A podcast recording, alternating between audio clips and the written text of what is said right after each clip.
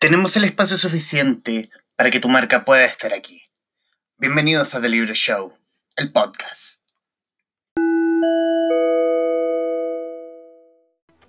Daniel Ballesteros fue apuñalado 18 veces en su dormitorio del CIP CRC Metropolitano Norte Tiltil. El adolescente había alertado en varias ocasiones a su familia, a su psicóloga y agentes del recinto de las amenazas que recibió de otro grupo de internos. En los libros de constancia quedó el registro de la cosa. Tras su asesinato, el primer joven que falleció en el llamado centro modelo del Sename, comenzaron los cuestionamientos a la concesión y la dirección del servicio, quienes manejaban información del mal funcionamiento del CRC Tiltil y que en un primer momento negaron la existencia de amenazas a Daniel. Le doy la bienvenida a quienes están haciendo conexión con este Traficantes de Cultura para hoy conversar con la periodista Carolina Rojas, autora de Abandonados, Vida y Muerte al interior del Sename y también haciendo un pequeño barrido de Google, parte del equipo de La Voz de los que Sobran.cl. Eh, Carolina, bienvenida. Gracias y gracias por la invitación también, ¿no? Que tiene que ver con hablar de este libro, Abandonados. Quiero, y quiero irme a la idea. De alguna forma, la idea, si hacemos, si hacemos un poco de memoria para quienes se van a ir sumando, la idea del libro nace de la censura a un reportaje que tú misma hiciste con el equipo de la revista Paula, con la residencia de madres para madres adolescentes. Pero de ahí cómo salta a juntar todos estos reportajes en un libro? Em, lo que pasa es que nace de ahí mismo, ¿no? Lo pasa que es el año 2016 y el reportaje eh, que se había anunciado en la revista Paula censurado por el primer juzgado de familia en, en, el contexto de una censura previa que tiene que ver justamente con que no se den a conocer las condiciones de vulneración que viven adentro las adolescentes con sus hijos, esto lo que vemos en otros centros, básicamente que tiene que ver con el encierro, con escasas porciones de comida, golpizas, falta de supervisión de parte de las educadoras de trato directo, la, mayoría se fugaba, etcétera. Eh, a partir de eso, que es un punto de inflexión respecto de hacer investigaciones, ¿no? Hace mucho tiempo no pasaba eso. Recuerdo particularmente que muchos colegas se refirieron Em, al tema, les llamó mucho la atención y además también respaldaron la decisión de esta batalla judicial que emprende la revista y el equipo de la revista, digamos, por, por un poco por mí y por todos mis compañeros, dicen en ese momento, ¿no? O sea, una censura previa es bastante grave. Y en ese sentido, el, em, el reportaje logra salir publicado eh, bastante tiempo después, de haber sido como un mes y medio, no recuerdo muy bien ahora. Y, y bueno, con toda esta expectativa y esta especie de publicidad que se había generado alrededor de un reportaje censurado en pleno 2016, eh, empieza a haber mucho interés por el tema. Eh, y bueno, el reportaje también después fue bastante premiado respecto por lo que había pasado y, a mí me parece que está bien, ¿no? Tiene que ver con la, la, misión o el objetivo que tiene el periodismo, que es develar justamente cosas que no quieren que se cuenten. Entonces, en ese momento, recuerdo haber comentado con alguna editora en algún café, qué sé yo, a mí me gustaría mucho escribir, dije, sobre Amaya, los tipos periodísticos sobre este tema, pero quedó como en eso una idea. Y después conocí a la periodista Alejandra Matus, quien creyó en mi, en mi trabajo y me presentó a mi editora, quien, quien apostó por este proyecto en el que había que reunir historias y y reunimos 10 historias, la verdad es que hay muchas más, pero en algún momento editorialmente también se pensó que no podían ser tantas porque el relato del tema es, es, muy fuerte, ¿no? Que, que, tiene que ver con historias que, que son bastante crudas y, que develan muchas cosas y también había que apostar porque el lector fuera un golpe al mentón, digamos, pero que en, yo creo que llevar 12 o 15 historias habría sido como demasiado. Entonces eso también Em, se divide quizás o puede ser parte de una segunda investigación en, en que hay otros temas y otras aristas del Servicio Nacional de Menores y que, me interesa bastante. ¿Y cómo fue, ya que, ya que mencionas que quedó mucha historia afuera para la parte final y lo que fue la, la presentación del libro físico y digital? Bueno, en, en mi caso yo tengo el libro digital. ¿Cómo fue la cura, de alguna forma de poder llamarla una curatoría? ¿Cómo, sacar, dejar estas y hay algunas bastante emblemáticas para, para, lo que, para lo que salieron en las noticias. ¿Cómo dejar esas y no dejar otras? Yo creo que tenía que ver justamente con, con esa combinación que a mí me parecía que era como, como súper buena, ¿no? Tocar como los temas emblemáticos, pero también tenía que ver con, con una columna que, en algún momento eh, leí que se llamaba ¿Para qué murió Lisette? Entonces, mi opinión al respecto es que mm, es que por muy emblemático que sean los casos hay un desconocimiento total, ¿no? Y además, hablando de lo editorial del libro, el objetivo del libro fue justamente entregarle como la voz o el rostro, digamos, a esta historia donde siempre se conocen como los expedientes, el informe policial de Fuerza de Tareas de Sename, eh, reportajes de investigación también que son muy buenos, ¿por qué no decirlo? Pero a mí me parecía que era súper importante un poco reflejar las voces o qué es lo que pasaba, ¿no es cierto?, cuando se habla de los 1.313 eh, niños, niñas y adolescentes muertos, digamos, dentro de los centros del Servicio Nacional de Menores, pero es como lo que pasa un poco ahora, ¿no?, que se hablan de, de los muertos, digamos, por COVID pero se, les, se nos olvida un poco que detrás de esas personas hay familia, hay, hay personas que están sufriendo, ¿no es cierto? Y eso me parecía como elemental en esta investigación, poder rescatar las voces de quién habían perdido vínculos con sus hijos, de quienes no habían visto más a sus hijos, de quienes habían sido víctimas de adopciones irregulares, o también de este desarraigo que existe muchas veces porque pasa que en los tribunales de familia me tocó ver muchos casos de niñas y niños que eran, por ejemplo, de Antofagasta y estaban acá. ¿Qué pasa con ese vínculo afectivo, no? ¿Cómo lo cortas, lo que dañas eh, en todo ese proceso? Eso yo creía que no estaba como muy eh, sobre eso no, no, no, había mucho, o sea, hay, hay reportajes al respecto, pero necesitaba, eh, necesitábamos, yo creo, como algo de largo aliento.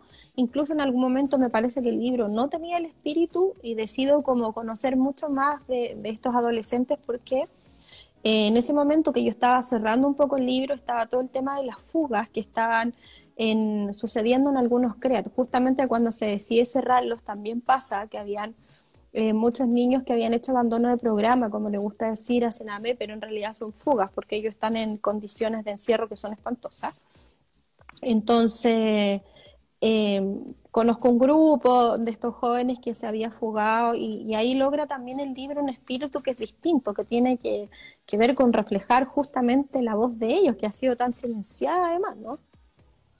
Toca, toca el tema de los CREAD y en uno de los capítulos que es la familia, Alicia, Antonio, Fermín y Pilar, que ellos estaban, que ellos convivían en el CREAD de Pudahuel.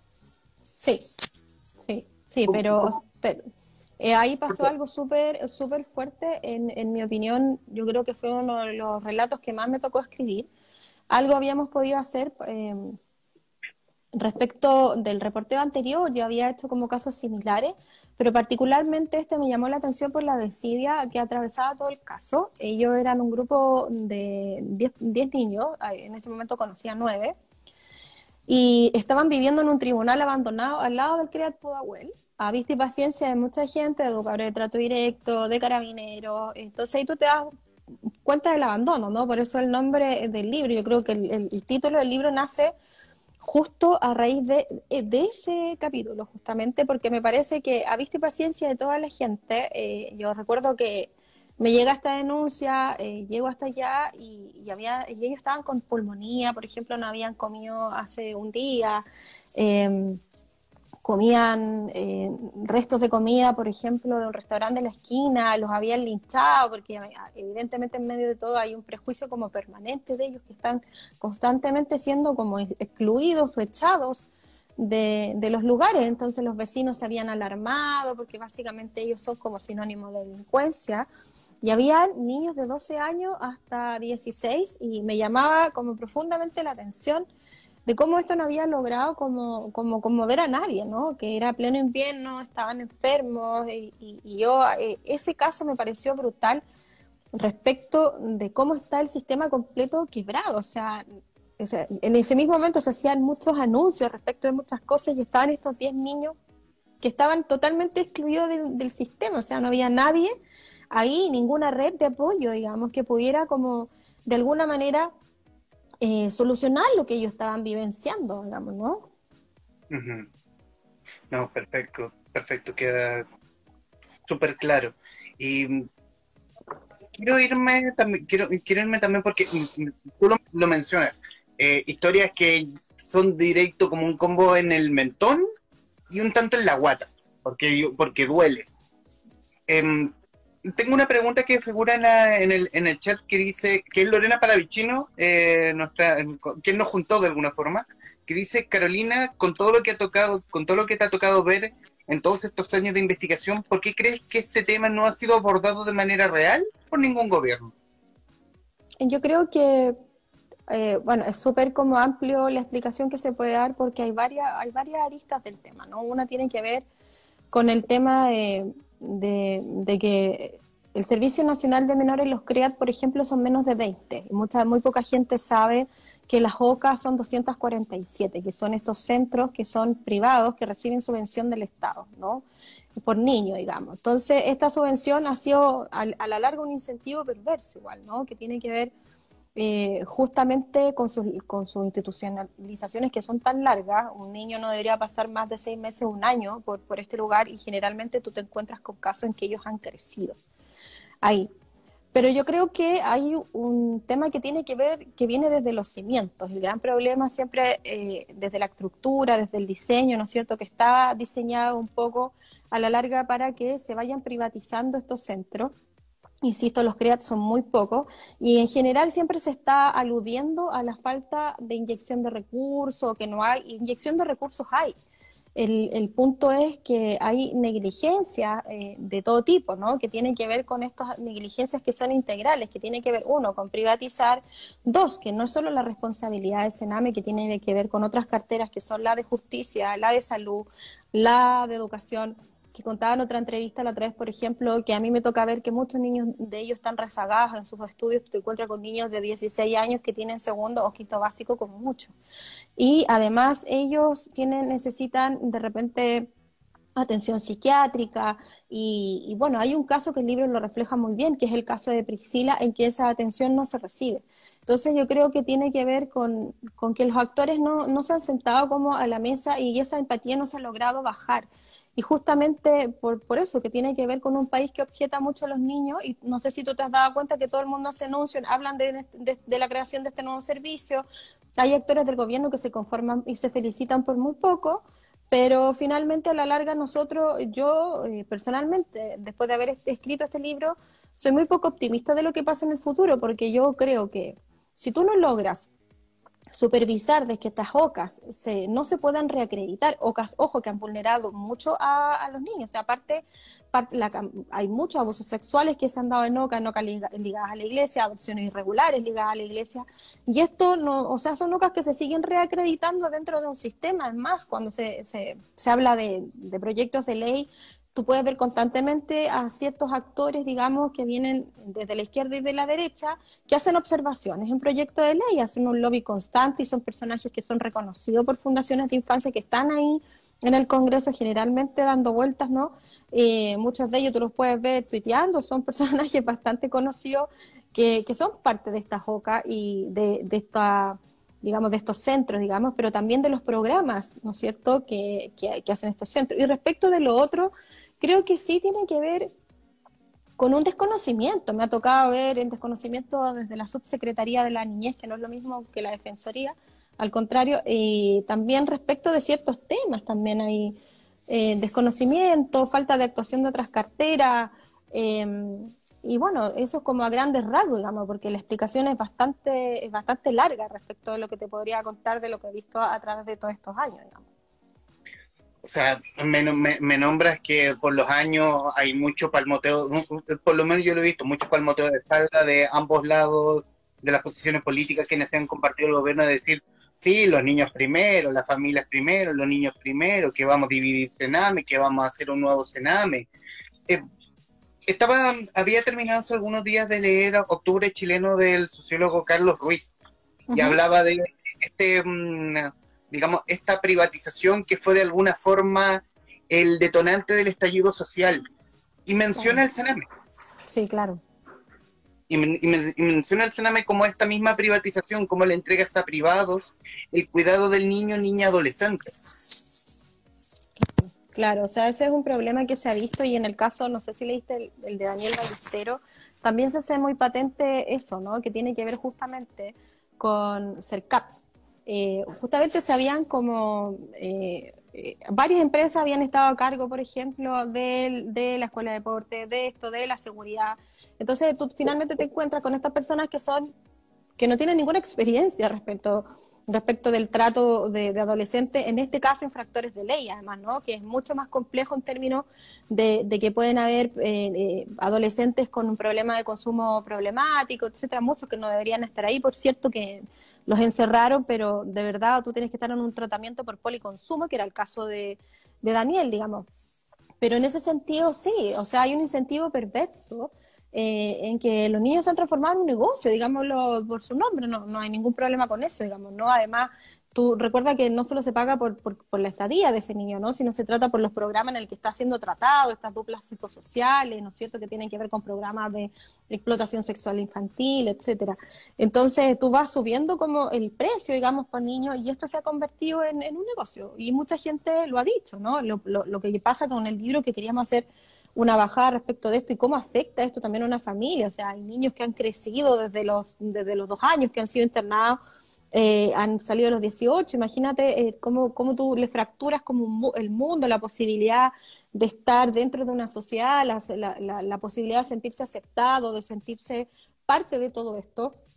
Eh, si en el fondo eh, eh, estás como en esta especie de burbuja que tiene que ver con unas condiciones de encierros extremas y con bastante maltrato también, ¿no? Si acá los vínculos afectivos están rotos por completo, yo, soy súper poco optimista respecto de esto y también me parece que hay que hacerlo, hay que hablar como las cosas como son para que se puedan solucionar de alguna manera también, ¿no? Claro. Tengo una, tengo una, tengo una pregunta y de hecho precisamente yéndome al caso de Daniel Ballesteros, que es la, que es la crónica con la que comienza el libro. Hay un, o sea, entregas, entregas la concesión de este, desde este el CRC Metropolitano Norte Tiltil, que era el centro modelo del Sename, a privado. Pero hay alguna forma, Sename tenía maneras de fiscalizarlo, la labor que estaba haciendo este centro modelo. Es que eso me lo han preguntado harto y, siempre hay supervisión. O sea, supervisión hay. Eh, por ejemplo, el problema es que no, no, no, es una supervisión integral, el problema es qué pasa después con esto. Eh, hay jueces, por ejemplo, que tienen que visitar residencias cada seis meses. Y tú puedes ver muchas veces que hay residencias que tienen súper buena nota, pero adentro han ocurrido cosas espantosas, como fue el caso de Walpen, de la, del hogar nido de Walpen, ¿no? que pertenece a la Fundación Luis Amigo, que está ligada a la Iglesia Católica. Y hace poco me tocó ver este reportaje que lo, publicamos en, en, La Voz de los que sobran y era espantoso porque justamente se estaba eh, discutiendo el nuevo servicio y, a su vez eh, estaba pasando esto, ¿no? Un caso que le explota en la cara, digamos, al gobierno que tiene que ver justamente con acusaciones de abuso y agresiones sexuales a niños y niñas. Y justamente después aparecen estas denuncias de adopciones irregulares. Entonces, claro, o sea, estamos hablando de esta privatización, hay supervisión, hay supervisión integral y, hay todo tipo de supervisión. El punto es que, por ejemplo, cuando me toca ver el informe de este hogar, de Walpen, aparece eh, justamente que había sido visitada por una jueza en tal fecha, hace muy poco, y que de 25 eh, niños y niñas que estaban institucionalizados en ese hogar, 17 habían salido susceptibles de adopción, lo que es eh, claramente aberrante. O sea, la, la adopción, en el caso de un niño, tiene que ser la última instancia, ¿no?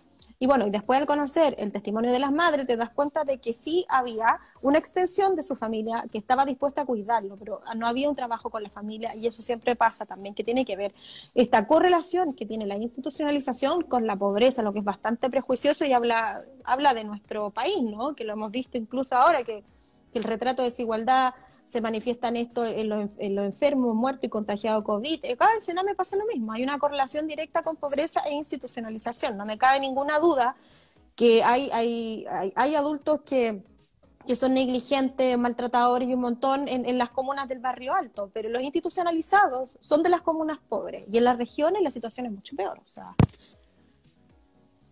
No, eh, citas, obviamente la historia de Francesca Paul. Em, sí es normal el, eh, hay un número alto, eh, es normal el número tan alto en un en ese centro en Hualpén, que decir que de 25 institucionalizados, 17 sean susceptibles de adopción, yo lo veo desde afuera y este número es demasiado alto. No, claro, eh, es, es, demasiado alto, es casi como irrisorio, ¿no? Ahí, ahí habla justamente de lo que me habrías preguntado. ¿De qué sirve esa super, de qué, de qué sirve esa supervisión? O sea, no sirve de nada una supervisión en que tú ves, haces eso, pero no haces absolutamente nada con esa información que tú tienes. Y eso pasa mucho, eso pasa mucho porque si te fijas, eso se amplía a los demás centros que tienen que ver con los centros de protección, que muchas veces la gente se confunde con los centros cerrados de, para los, los, adolescentes infractores de ley, ¿no?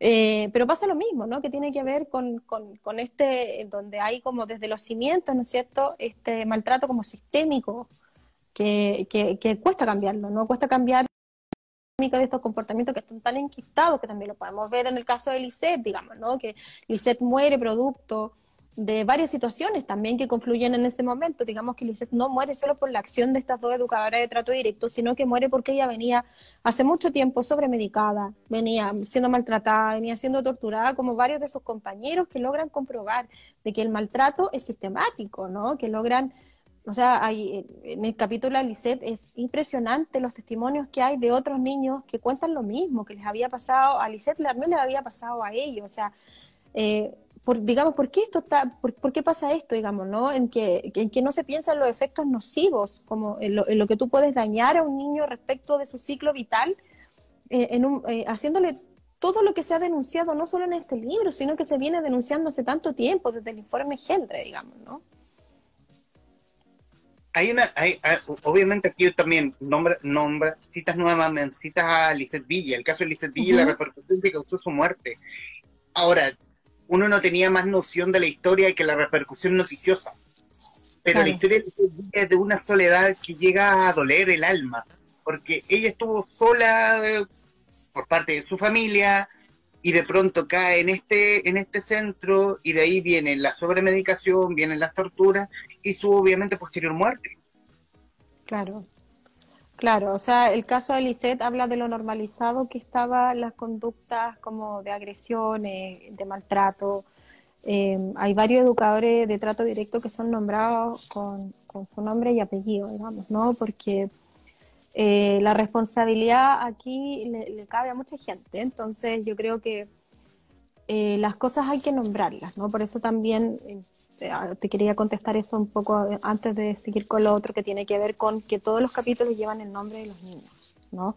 Que tiene que ver un poco con darles como la identidad, esa identidad que le ha sido eh, eh, robada, ¿no? Con todos estos comportamientos que están enquistados, que tienen que ver con el maltrato, con que desconocemos su propia, su propia vida dentro de estos lugares, si hay dignidad o no hay dignidad.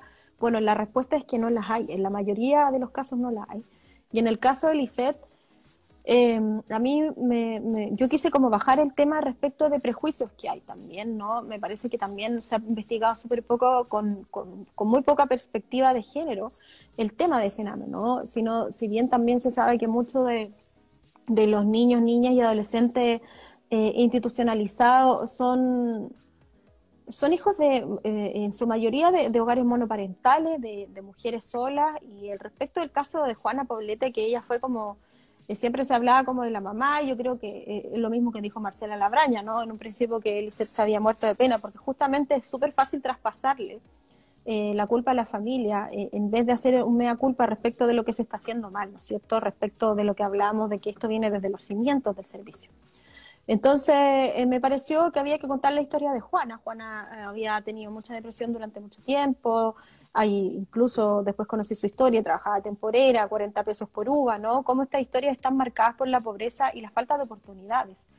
Y una vez que se institucionalizan, dejemos de lado todas las negligencias que están, ¿no? Que son patentes, que ella asume o no podrá asumir, pero también qué pasa dentro cuando hay un servicio que tiene que protegerte justamente de eso. Eh, te, asesina, digamos, ¿no? ¿Qué, es lo que pasa con Lisette, digamos? O sea, Lisette eh, en el fondo vivía en ese lugar. Eh, Lisette había, eh, había sido abusada en su núcleo familiar y luego vuelve a ser vulnerada dentro de esta institución y además su hermana también fue abusada en, en otro hogar. Entonces eso te habla un poco de, la imposibilidad histórica que hay, ¿no? Hablemos de imposibilidad, de cambiar las condiciones de estos lugares, o sea, de la negligente, de lo precarizado, de la falta de conocimiento, digamos, de sus profesionales también respecto a esto. O sea, yo he tenido ahora, después del libro, se comunicó conmigo una de las personas del hogar, de, perdón, del CREAT Galvarino, y me decía que, eh, que ellos querían, etcétera, sí, o sea, pero el, el punto es que cuando hubo sumarios, cuando cuando hubo que informar sobre lo que estaba viviendo ella, nadie reaccionó, ¿cachai? Entonces aquí eh, este comportamiento es, eh, es algo sistemático, ¿no? Que tiene que ver con quienes silencian estos maltratos porque no salgan, bueno, que es finalmente lo que pasó con el reportaje. Es mejor que no salga, ¿cachai? Que no, que no se vea, que, que no exista lo que está pasando. Y eso tiene que ver justamente con un país donde no nos hacemos cargo de, del dolor que infligimos a un otro. Eso viene como de la dictadura igual también, ¿no? Entonces yo creo que por ahí hay varias de las explicaciones, pero eh, eh, es, muy fuerte lo que está pasando y lo que sigue pasando hoy.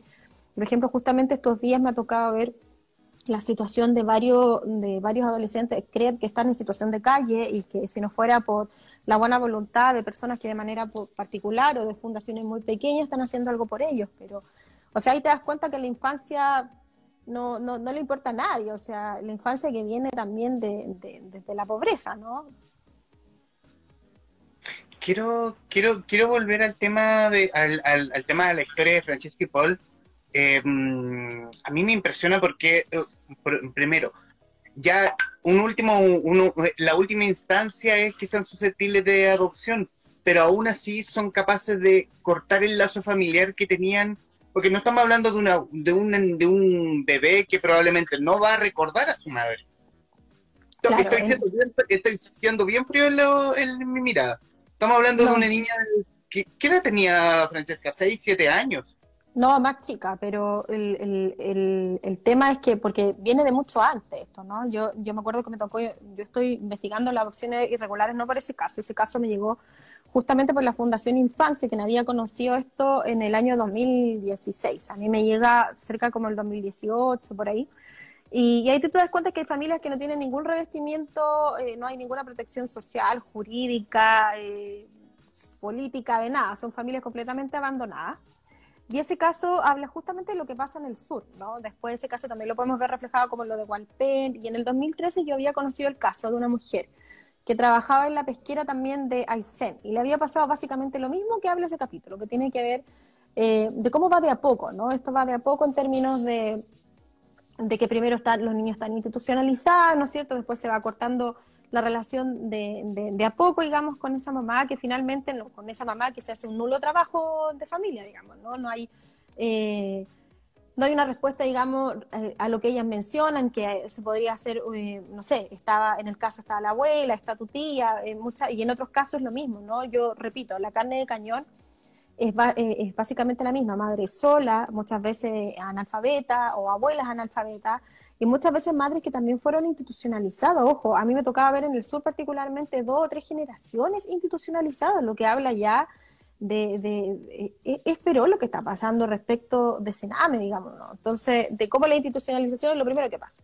Después de institucionalización, lo primero que se hace es declarar, ¿no es cierto?, la inhabilidad parental, eh, que tiene que ver con justamente con estos informes que a veces eh, escriben eh, evaluaciones que después ve el juez, pero que esta misma evaluación la escribe la misma OCA. Entonces pasan cosas como tan aberrantes de ese tipo. El juez luego lee esa evaluación y, y, es quien determina finalmente esta susceptibilidad de adopción. Y en el caso, de, al igual que ella a mí, me tocaba ver otros casos que, son, que se van a Italia o se van a Europa, etcétera. De hecho, hay un caso que a mí, que en algún momento quise también poner en el libro, pero bueno, ya no da el tiempo, que tiene que ver con esta mujer de Aysén justamente que ella ahora estudia para chef solo porque sabe que sus hijos se fueron a Francia, ¿no? Y su sueño, o sea, imagínate, es volver a encontrarse con ellos, juntar la plata para poder verlo en Francia, cosas que son tan dramáticas.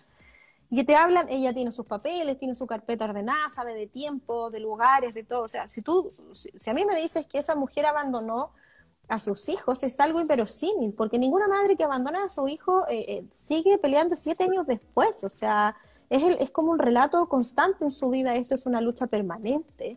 Y estas madres igual se han unido hoy en el sur y están, están en contacto y están y están hablando y se están informando sobre el tema, porque eso es lo que está pasando, ¿no es cierto? Al no tener respuesta, ellas también han entendido que a través de la denuncia, de la protesta, han encontrado como otra salida, digamos. Entonces, eh, en el caso de Walpen justamente también pasa lo mismo, ¿no? Estas mujeres solas, se repite de nuevo, eh, muchas, eh, muchas con biografías de violencia intrafamiliar, entonces como se repite siempre las mismas biografías. O sea, es, es, o sea, mujeres que tienen muy, muy escasas redes de apoyo, eh, mujeres que están muy solas, eh, muy comprometidas en algunos casos, me imagino que no en todos, con, la crianza de sus hijos, pero en algún momento la pobreza llega a tal punto, digamos, ¿no? Que pasan cosas como, como tan aberrantes que esa madre va a trabajar, la deja con una vecina, esa vecina no puede cuidarlo, llaman a carabinero y esos hijos se van institucionalizados. Es como la primera opción que es lo que a mí me parece como fundamental de cambiar, ¿no? Eso es como para mí, eh, eh, o sea, me llama mucho la atención el tema, la fragilidad eh, de, en la que se encuentran esas personas hoy en términos de, cómo puedes perder uno, dos hijos, incluso tres hijos, en el caso de Aysén, de, de, de Joana, digamos. Entonces, y en el caso de Yasmín pasa lo mismo. Entonces, tiene que ver, yo creo, con algo que, que viene o deriva un poco de la dictadura, donde se comienzan los, casos de adopciones irregulares. Y, creo que quedó como esta como esto como sistemático, ¿no? Esta cultura de institucionalizar al niño y bueno, no, si no se va. Hay una investigación que yo estoy haciendo respecto de un hogar del sur, donde eh, muchos niños mapuches fueron sacados a Europa. Entonces yo creo que por ahí va el tema también, ¿no? El origen, digamos, de todo esto. Estamos con Carolina Rojas, periodista, autora de Abandonados, Vida y Muerte al Interior del Sename. Eh, también decir que para quienes nos están viendo, este programa también va a ser emitido a través de radiotouchtv.cl, la señal web, a través de Periscope en Twitter, arroba radiotouch10, en Facebook Live buscando a Radio Touch, Mundo Películas y de Libro Show, también visitar la cuenta en, las cuentas de Instagram, arroba Radio Touch TV, arroba mundo-películas y arroba de libro show CL y también buscar este programa íntegro en el canal de YouTube de Radio Touch Chile. También decir que este programa también está siendo emitido por el canal Goza TV de la cable operadora Mundo Pacífico con cobertura entre Santiago y Panguipulli. Em, Carolina, quiero irme a uno de los capítulos de, a otro de los capítulos del libro que es, que de alguna forma es la ligación que tiene Sename y el estallido social. Em, de alguna forma estos niños que escaparon de los CREAS, de, estos centros Sename, encontraron un hogar en la primera línea, de alguna forma sublimando la rabia que ellos mismos contenían. ¿Cómo, cómo llegas a ellos primero? Sí, lo que pasa es que yo conozco a través de estos años que fue lo más difícil, digamos, fue llegar a los niños, niñas y adolescentes porque eh, la desconfianza es un músculo que ellos eh, han desarrollado respecto de este extractivismo que se hace con ellos. ¿no? Ellos son muy conscientes de que se les hacen entrevistas para la tele, entrevistas, un montón de reportajes, ¿no es cierto? ¿Cuántos reportajes hay sobre Sename? Son muchos. Y, bueno, y luego su situación no cambia. Entonces yo ya llevaba un tiempo eh, que fue lo que más demoró, más que escribirlo, acá demoró el reporteo, eh, había conocido varias caletas, pero me había llamado también la atención que el tema de las caletas ya no, ya no era como antes, ¿no? Cuando se hablaba de caletas, se hablaba de estos niños que vivían en el Mapocho, etcétera, em, que habían sido expulsados de sus casas, ¿no? Bueno, ahora estas caletas están básicamente conformadas por niños que se fugan de los CREAT. Eh, incluso me tocó ver el caso de algunos chicos que están de Valdivia, acá hay otro de del CREAT, el extinto CREAT Playa Ancha y del CREAT eh, Pudahuel, muchos, muchos, muchos. Eh, en varias caletas que, que, estaban en distintos lugares, o de Providencia, o del Parque Forestal, cerca del Mapocho, etcétera, o en Santana. Y, y bueno, eh, también ellos siempre que había protesta o habían cosas que, que pasaban, digamos, en, en, el centro de Santiago, siempre se sentían parte, ¿no? De repente yo estaba entrevistándolos y ellos estaban eh, listos, digamos, para la protesta, iban, eh, se sentían como, de alguna manera creo que lo dijo en, algún momento Héctor Morales, ¿no? Que dice como que él había logrado hablar con unos chicos que habían sido niños que habían pasado por el Servicio Nacional de Menores y le dicen que se sienten acompañados y eso es muy cierto. Ellos en esa rabia también siente que se sienten un poco acompañados. Y claro, yo quise sacar este relato un poco para eh, limpiarlo de los prejuicios que existen respecto de ello. Eh, casi que había, lo estaban criminalizando respecto de este gobierno que en algún momento eh, Sename menciona que hace con la ANI, digamos. Y eso no es así, eh, de manera bien espontánea, ¿no? Son, no es algo transversal, es algo que se da de manera más espontánea. Y, muchos de ellos empiezan a decir que cuando ven estos carteles de no más cename o, estos stencils que estaban pintados ahí con spray, que se dio mucho como en la Plaza La Dignidad, como fue rebautizada después la Plaza Italia, se da mucho que dicen no más cename, qué sé yo, y, ellos empiezan a decir que para ellos es fundamental eso, porque empiezan a saber que hay alguien que también está sintiendo un poco su opresión respecto, ¿no? Recordemos que estos niños, niñas y adolescentes son muy silenciados respecto de los propios abusos que han vivenciado, de, de las dinámicas de maltrato, etcétera. Entonces sentir que alguien más está eh, dentro, entendiendo un poco lo que ellos están pasando, le, sirvió bastante, pero también eh, ellos les tienen mucha rabia a, a los carabineros, ¿no? Ellos, mucho antes del estallido social, contaban esta misma represión que después fue denunciada durante, eh, durante, durante octubre y noviembre. Ellos ya venían contando el tema de que eran llevados en carros policiales, de que habían sido gaseados. Eh, apuntan a comisarías que después yo me di cuenta porque me tocó investigar en el estallido, como las que eran más, eh, las que, donde más se reprimía, etcétera, y justamente sus testimonios se me fueron haciendo como más verosímiles, o sea, ellos estaban hablando de algo eh, que venían denunciando hace tiempo, ¿no? que tenía que ver con esta represión permanente respecto de, los policías y seguridad ciudadana que le quitaba sus carpas, les pegaba, de repente ellos estaban tomando desayuno en el bandejón y llegaban los carabineros con caballo, etcétera, con un trato que, que, realmente deja mucho que desear porque no hay que olvidar que ellos son, son, niños, ¿no? no me gusta decir menores de edad, pero y, siempre violentados. Entonces, imagínate, vuelvo a eso, ¿no? Este músculo que ellos han desarrollado, que es la desconfianza, pero justamente en el estallido social sienten, ¿no es cierto?, que hay más personas, pero este estallido social que actúa como catarsis de muchas cosas también, ¿no? Entonces, ellos sienten que se sienten acompañados me decían, no, tía, lo que pasa es que yo estaba ahí y, fui y estábamos ahí con los cabros en la primera línea porque yo siento, pero ¿qué sienten? Que me escuchan, que y esto no es por romantizar nada, ¿no? Estoy hablando desde lo genuino, desde lo que ellos me contaban grabado, o sea, textual. Y, y eso fue eh, heavy, ¿no? Como fenómeno social igual. Eh, esto fue, mm, fue difícil em, acercarse a hablar con ellos. Hay un tema, ¿tuviste que ganar confianzas o eran llanos de que si tú le preguntabas y ellos, si tú querías ir a conversar con ellos, ellos iban a conversar contigo? No, ellos, ellos nunca son llanos, pues como te contaba, es, un músculo que, la desconfianza es un músculo que han desarrollado a través de años de electroactivismo que se hace con ellos, ellos saben que los adultos son, son personas de, no fiar, por supuesto, ¿no? Eh, pero sí, evidentemente yo también tengo mi experiencia, llevo años eh, reporteando este tipo de temas, y ellos a su vez también hay mucho prejuicio, ¿no? Ellos son también personas, son, son niños muy afables, algunos otros no tanto. Eh, hay que hay, niños que tienen más bien un consumo problemático, pero no, no, son, no son niños malos, ¿no? Como, claro, hay algunos que asaltan y todo, pero entendamos que, que uno tiene que estar abierto a, las situaciones que ocurren, digamos que la droga, por cierto, tiene otro, otro significado dentro del hambre, son niños que que a veces no comen en dos días, que, han asaltado para comer, que, que, han consumido drogas por no pasar hambre. o sea, uno tiene que abrirse también a, eso, ¿no? Y, por eso me interesaba como plasmar sus historias, desde también el diálogo que yo pudiera desarrollar con eso, pero en principio yo creo que fue eh, primero hablar mucho con ellos. Evidentemente uno no llega y saca la grabadora porque me primero que todo me parece una falta de respeto, pero eh, hablar mucho, desde entender un poco, ¿no? Esto que te decía yo, que en algún momento me parece que no estaba plasmado el espíritu del libro, que tenía que ver justamente con darle voz a ellos.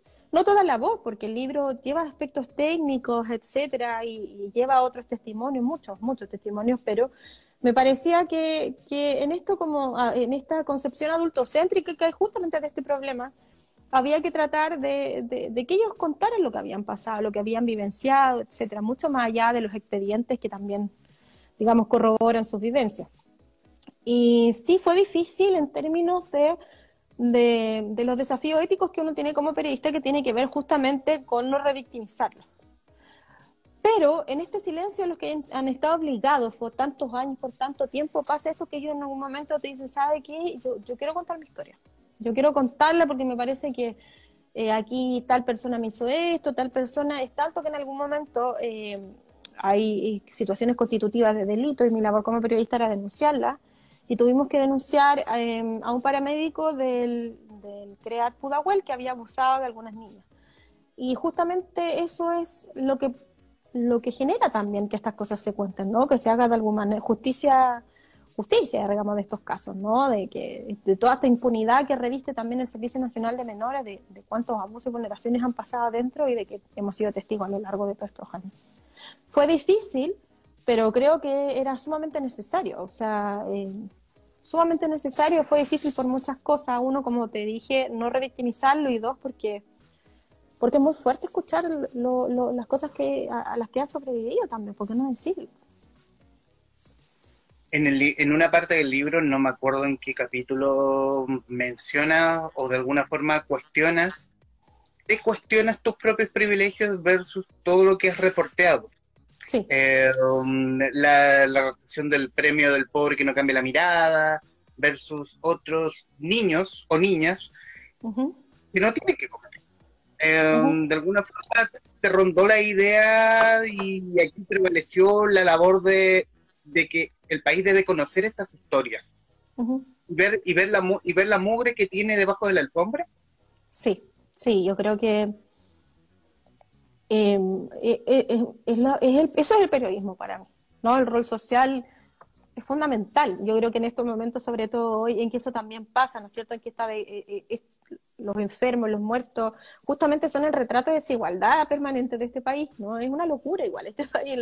yo creo que desde el estallido social todos venimos venimos un poco haciendo, o sea, una autocrítica, reflexiones respecto de este país, en, en que nos cuesta mucho mirar un otro, ¿no? Entonces, en esta, de repente yo estaba como con ellos reporteando, por ejemplo, me pasaba mucho que la gente como que se corría, ¿no? Y, esta, esta especie como de invisibilización permanente que hay sobre ellos, como el miedo, son invisibles, o sea, ellos podían estar sin comer, pero por el lado pasa mucha gente así como, como sin ningún grado de humanidad. Entonces, sí, cuando hemos perdido eso, no podemos no preguntarnos por qué pasa lo otro dentro de estos centros, ¿no es cierto? En que no hay ningún grado de empatía, que hay violencia enquistada, agresiones, no hay ninguna preocupación por la dignidad de ese niño. Y esa dignidad es la que no se ha respetado. Y me pareció que el libro era fundamental para eso y me pareció que hablar con ellos era eh, fundamental para eso y también hablar por ellos para conocer lo que estaba pasando pero también había una, un objetivo. Mi libro no era tampoco contarlo por contarlo. En muchas en, eh, eh, partes del libro, ¿no? En que pasaron situaciones constitutivas de delito. Yo, yo fui apoyada por algunas fundaciones, en particular también por Fundación para la Confianza, que en algún momento me apoya con una denuncia que se hace sobre el CREAT y también porque en algún momento hay que, eh, tiene que primar el autocuidado, ¿no? En algún momento el tema también se vuelve muy fuerte, se vuelve muy difícil de manejar respecto, ¿no es cierto? Los periodistas somos personas también, ¿no? Que llegamos a nuestra casa después de oír cosas terribles, después de saber que hay, niños con, con, hambre, con pulmonía, que no le importan a nadie, es decir, cuestionarse, eh, por eso hablo de cuestionarse los propios privilegios, ¿no? Entonces, ahí donde hay que como, como mediar un poco, decir, eh, yo este trabajo, ¿por qué lo quiero hacer? ¿Para quién? ¿Para quién lo estoy haciendo? Eso es principalmente, ¿no? Que es como la labor, y ahí dije, bueno, esto es para, esto, esto se tiene que saber, esto, aquí hay un trabajo muy empático también con ellos, eh, estoy siendo respaldada por, por, otras fundaciones, digamos también, que me están ayudando con esto en términos de poder denunciar, porque en algún momento también, como te, como te repito, eh, eh, las situaciones son bastante graves, ¿no? O sea, que alguien te cuente un abuso de una persona que sigue trabajando, por ejemplo. Son desafíos periodísticos en eso y, bueno, justamente lo que había pasado en la revista Paula respecto a la censura previa me había, me había servido para ejercitar eso, ¿no? O sea, eh, denunciar, denunciar y, seguir denunciando nomás. No es la única labor que, nos queda y es lo único que hay que seguir haciendo, yo creo, en este caso haciendo, haciendo memoria respecto de, mm, de la labor del periodismo, sobre todo en esta época de crisis, en esta época de crisis que lleva años, sumado también pandemia. Eh, recordando algo que me dijo Carlos Tromben, que de alguna forma el periodismo de investigación estaba, estaba encontrando un nicho en los libros. Y también en, bueno, y en algunos casos, y yo quiero agregar también en medios independientes. Leas Interferencia, El Desconcierto, La Voz de los que Sobran. Eh, ¿Estás de acuerdo? ¿Coincides con lo, con lo dicho acá?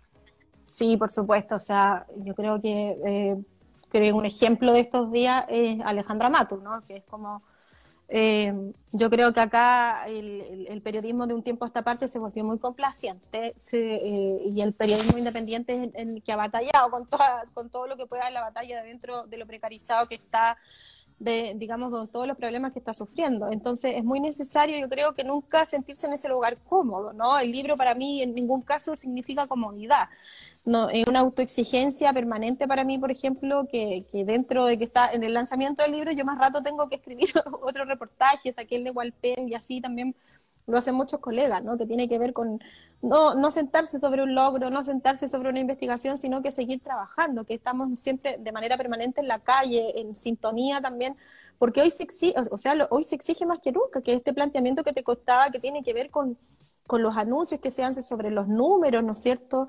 El subregistro de, de, de, muertes, algo que fue ejemplificador, digamos, del periodismo de independiente. Está Alejandra Mato y un periodismo independiente detrás que comienza a investigar también, ¿no? Y también que tiene que ver con algo muy parecido a Sename, que tiene que ver de cómo el, eterno, la eterna desigualdad de este país se transforma en el retrato de, la, de, de, esta pandemia, y en el caso de Sename es lo mismo, ¿no?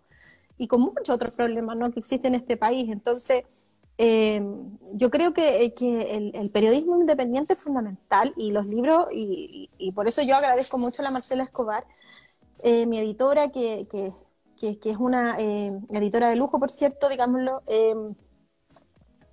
esté en permanente sintonía buscando estos proyectos, ¿no? que tienen que ver con, un interés de un periodismo que, está haciendo bien la pega y que tiene ganas también, ¿no es cierto?, en esta cosa de, que se están acabando los medios, ¿no? Son muy pocos los que están dando la pelea. Eh, la posibilidad de, esta, de, este, de, escribir un libro, digamos, como lo dije al principio, más allá de los tiempos periodísticos, que también se agradece, porque nosotros siempre estamos sacando no tantos días y nos gustaría siempre hacerlo lo mejor posible también, ¿no? Entonces, este trabajo que fue de tres años, logra eso, ese era mi sueño, ¿no? Poder escribir de Sename sin apuros, ¿no? Sin, sin eh, tratando de hacer una bajada un poco más reflexiva sobre el tema. Belén Riquelme deja un comentario que dice, también porque la labor del periodista de investigación no es una labor bien remunerada, que permita sentarse sobre los logros, ¿o no? No, para nada. O sea, hay mucha gente que, que, que eh, a mí me da mucha pena igual, ¿no? Yo, yo veo de repente, me toca viajar y veo como el periodismo en, en, otros, en otros países es como una profesión de élite, ¿no? Los periodistas son bien mirados, son personas eh, competentes, son intelectuales, son, son personas que tienen el respeto como de mucha gente. Y, veo acá que sí, nosotros trabajamos eh, en condiciones sumamente precarias en términos de, que quedan mucho, muy pocos espacios donde escribir, además, si no, ¿no es cierto?, no es la tercera o el Mercurio. He visto, he visto a, mis amigos precarizarse, empobrecerse, quedar desempleados y, personas que son realmente talentosas. Eso es muy doloroso eh, en el periodismo, digámoslo. Pero, pero bueno, o sea, en ese sentido, eh, mi labor en este momento eh, es seguir, seguir denunciando como pueda, ¿no? Ya si, si no habrá medio, habrá blog o habrá Twitter, digámoslo. Yo creo que un periodista eh, sumamente difícil callarlo cuando tiene muchas cosas que decir. Bueno, ya para finalizar, primero agradecerte estos minutos, Carolina.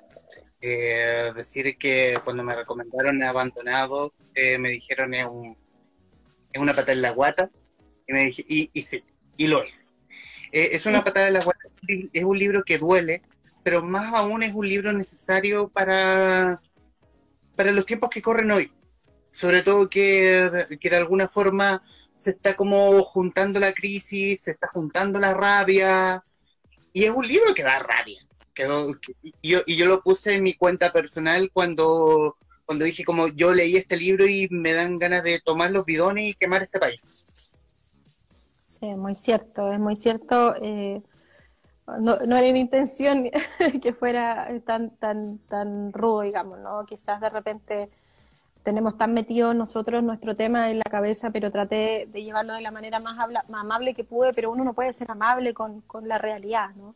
Em, y Sename es algo, es un tema que es una, yo, yo lo he dicho, es una de las crisis de, de derechos humanos más terribles, después probablemente de la dictadura. Y justamente porque, porque en este país se olvida, no, le gusta nombrar las cosas, hablaba el otro día en una entrevista, y por eso también nos pareció fundamental nombrar los nombres de, de, los niños, niñas y adolescentes, de los que habían muerto, de, de, los que habían sido sacados de su seno familiar arrancado, o los que vivían el desarraigo, tanto dolor, digamos, había que nombrarlo, porque en la medida que, que se nombra existen, ¿no? Y en este país no, les gusta nombrar las cosas y generan incomodidad y todo. Entonces, nada, este libro es eso, un poco la posibilidad de reflexionar sobre lo que está pasando también en la voz de ellos y de quienes han sido víctimas, porque me parece fundamental la reparación. O sea, yo creo que aquí hay una deuda de reparación. Eh, hay muchos niños que han sido eh, abusados, torturados, han sido tantas cosas que me ha tocado ver, que familias eh, que han sido completamente rotas, digamos, por el tema de las adopciones irregulares y creo que necesitan reparación. O sea, la justicia acá es, lo que, después de, después de contarlo, ojalá exista justicia para varios casos de los que están ahí, hasta donde sé, creo que sí. Hay, hay, hay algunas cosas, denuncias que se han levantado al respecto. Y, y, eso es lo que espero, ¿no? Que esta familia, las que han sido afectadas eh, por, esta, por esta instancia tan dolorosa, ¿no? Que viene del 79 y me fue creado en ese tiempo, Em, ojalá reciban reparación y, y, esto pueda terminar de la mejor manera posible en términos de, ojalá, ojalá que no se repitan eh, esta cultura sistémica del maltrato, el, las preexistencias desde la estructura de este mal diseño, digamos, ¿no? Que ha terminado con muertos, con, con, niños que, ¿no es cierto?, completamente en, el fondo rotos, de esta cultura del maltrato, insisto, y, más que terminar, que por lo menos pueda haber, eh, que no se sigan repitiendo, ¿no? Que esto que se sigue perpetuando de algún modo. Para mí, yo estoy muy preocupada con el tema del nuevo servicio, digamos, ¿no? Eh, y que estas OCAs se, se, puedan reacreditar nuevamente, OCAs que por cierto han vulnerado de manera histórica eh, los derechos de los niños, niñas y adolescentes. Pero ojalá sirva, la gente lo pueda leer. ¿Hay, hay ganas, hay ganas, hay ganas, disposición política de querer cambiar ¿Lo ves tú? Es, es difícil contestar esa pregunta. Yo veo, yo veo ganas de la sociedad civil, veo ganas, rabia desde ellos, pero lo que pudimos ver es como, como el otro día en, en, términos de, la creación del nuevo servicio finalmente, ¿no? que empieza como un proyecto de ley y finalmente se va a hacer realidad. Eh, que se conforman con muy poco, la verdad. Yo creo que se conforman con poco. O sea, eh, aquí se debió aprobar en conjunto con la ley de garantía, pero eso ya es un tema muy largo y, lo que necesitan hoy eh, es eso, ¿no? Darle voz a los, a los niños, niñas y adolescentes y dejar este concepto tan adultocéntrico en que todos los políticos hablan, hacen anuncios, mientras hoy, hoy día, eh, hoy hay, hay niños, niñas y adolescentes en situación de calle con la lluvia, con todo. Es crea bueno. Eso. La, periodista Carolina Rojas, autora de Abandonados, Vida y Muerte al interior del Sename en conversación con los traficantes de cultura. Carolina, muchísimas gracias. Oh, gracias a ustedes por la invitación y ojalá eh, la gente siga leyendo el libro, le ha ido muy bien, por cierto, eh, y, gracias. O sea, gracias por leerme, no, hay nada más bonito que eso y por conocer un poco más de esta terrible realidad de nuestro país. Gracias a ti y a quienes nos están viendo, gracias. Y si quieren volver a ver este programa, radiotouchtv.cl. Y nos vemos a la próxima.